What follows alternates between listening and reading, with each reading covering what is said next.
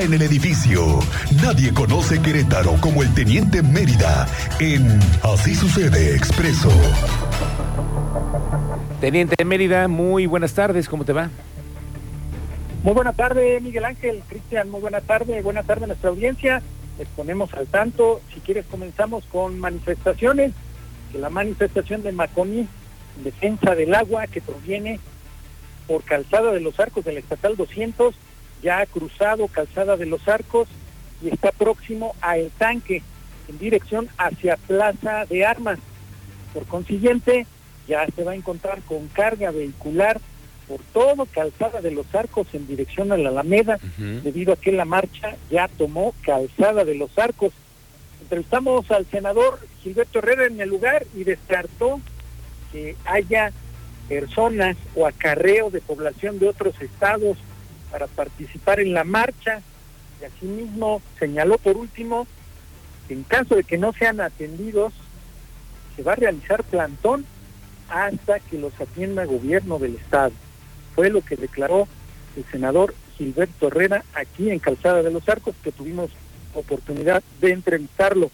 La de Amotá, como les habíamos señalado, que comenzó en la carretera 57, fue atendida por autoridades estatales, mismas que harían las gestiones con autoridades federales, porque no había mesa de diálogo con autoridades federales. Miguel Ángel así fue declarado por eh, los eh, miembros de la AMOTAC los transportistas que se manifestaron con este movimiento señalando extorsiones, cobro excesivo de las grúas y la inseguridad en tramos carreteros federales. Señalaron los puntos con más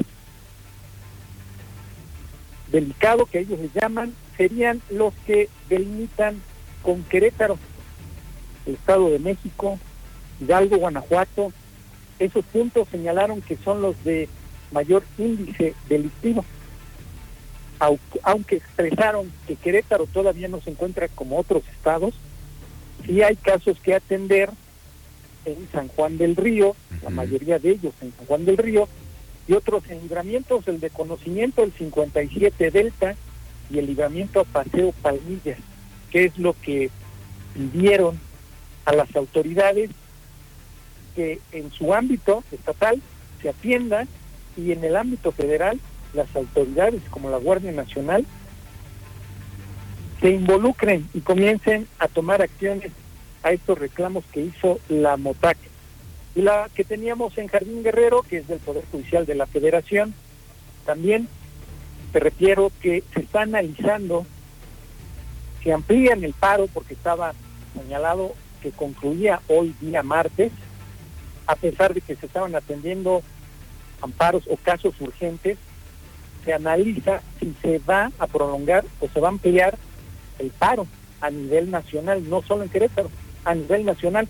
Pero esto nos darán parte más adelante en cuanto tengamos oportunidad de entrevistar a los magistrados del circuito de Querétaro y nos podamos confirmar que sí se, se prolonga o si se alarga el paro a nivel nacional, Miguel Ángel. Que podría ser eso también, eso nos podría causar también una, eh, una protesta en dos plazas, ¿no? Si, no si, si todo sale así, teniente, y si no se resuelve y no hay una gestión rápida, podríamos tener tal vez en Jardín Guerrero y en Plaza de Armas dos marchas, ¿eh?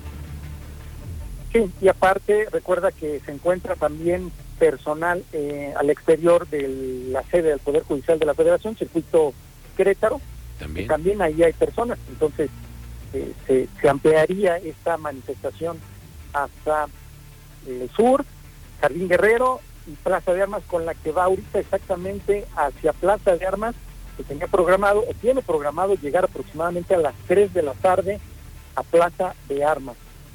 Ese es en cuanto a las manifestaciones, Miguel Ángel. Y del tema de robo a casa habitación con violencia, ¿ya supiste cómo estuvo todo el asunto? No, a ver, cuéntanos, teniente. Pues fue detenida una banda dedicada al robo a casa habitación con violencia, que llevaba al menos ya dos robos aquí en Querétaro. Fue detenida en el Estado de México, en específico en Apizapán, el 17 de octubre de este año. se dio el último robo aquí en Querétaro, en Cumbres del Lago, en Curiquilla. Ah, sí, sí. Sí, lo recuerdo. un complot de seis personas armadas, ropa negra, tipo táctico, cubiertos en cabeza con gorra, pasamontañas, ingresaron al domicilio, maniataron a toda la familia con cinchos y posterior golpearon al propietario.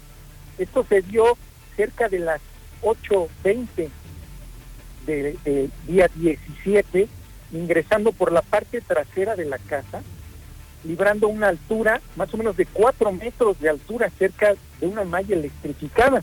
Imagínate, ya se la saben. Sí, sí. Esta barra está muy cerca al camino vecinal que va de la comunidad del Nabo a la incorporación al libramiento norponiente. Es con la que colinda el fraccionamiento. Pues ya después de que ingresaron, las víctimas, la familia, se percató que estos sujetos presentaban un acento muy peculiar.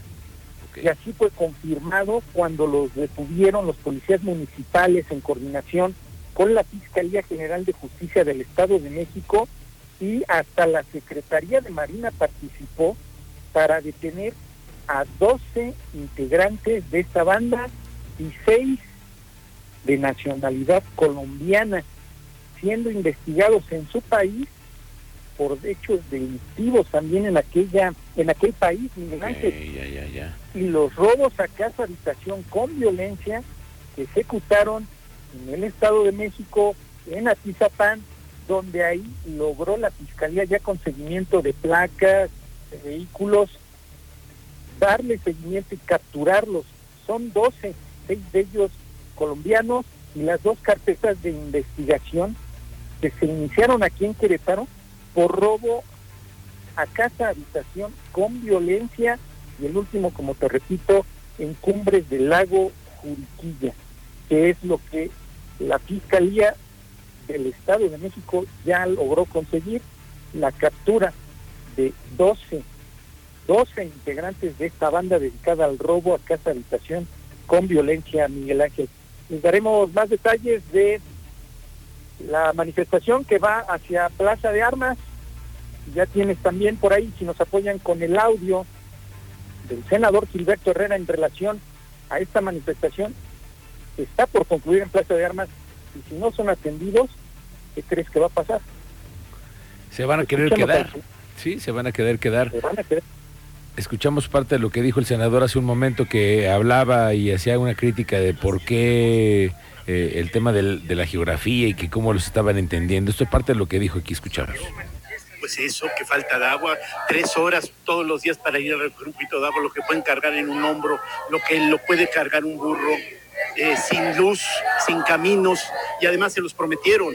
50 millones de metros cúbicos salen de sus manantiales, ¿sí? Nada regresa para ellos. Ahora, senador, desde su posición, ¿de qué forma puede usted apoyar este movimiento? Pues acompañándolos. Eh, fíjate bien cómo lo decía Galeano, que la justicia solo muerde al descalzo. porque están libres? Porque tienen un amparo. Y había que apoyarlos un abogado que no les cobrara para que tengan un amparo si no tiene un amparo ya lo estuviera metido fuera a la cárcel. Ese es el tema que estamos viendo. Mientras la gente con dinero no se preocupa y anda afuera con sus amparos, esta gente no tiene dinero para pagar un amparo. Ahora, en relación a esos amparos, el Poder Judicial está en paro. ¿Qué hubiera pasado si les hubiera tocado Claro. el Poder Judicial estuviera en paro y no hubieran podido tramitar ese amparo. Pues yo creo que no hubiera podido haber guardias, el sistema tampoco se prepara, sobre todo con cosas urgentes como esas. Pero la ventaja es que se sacaron en su momento y aquí está la gente temerosa con miedo porque cada vez que los llaman a declarar los amenazan. O sea, es una justicia que no los ve como inocentes hasta que se declare lo culpable. Ya los declaran culpables y los amenazan. Si siguen dando lata, los vamos a meter a cárcel. Imagínate, así se maneja Bueno, pues así es lo que está declarando entonces Gilberto Herrera. Y entonces, ¿hay más gente de, de Morena ahí en la en esta en esta marcha, teniente?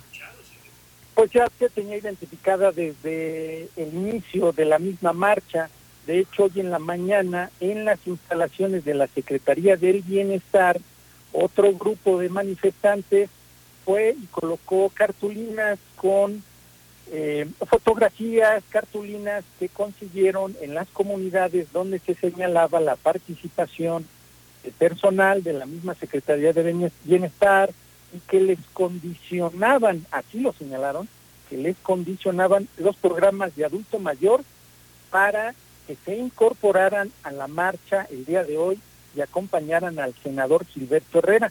De hecho, la delegada de la Secretaría del Bienestar, la doctora Rocío Peniche, salió y los atendió y ahí le mostraron a la doctora las cartulinas que fueron colocadas donde se pedía que acudieran con sus coordinadores de los programas bienestar para que se incorporaran a la marcha y en caso de que no lo hicieran, no iban a poder conseguir sus respectivos apoyos.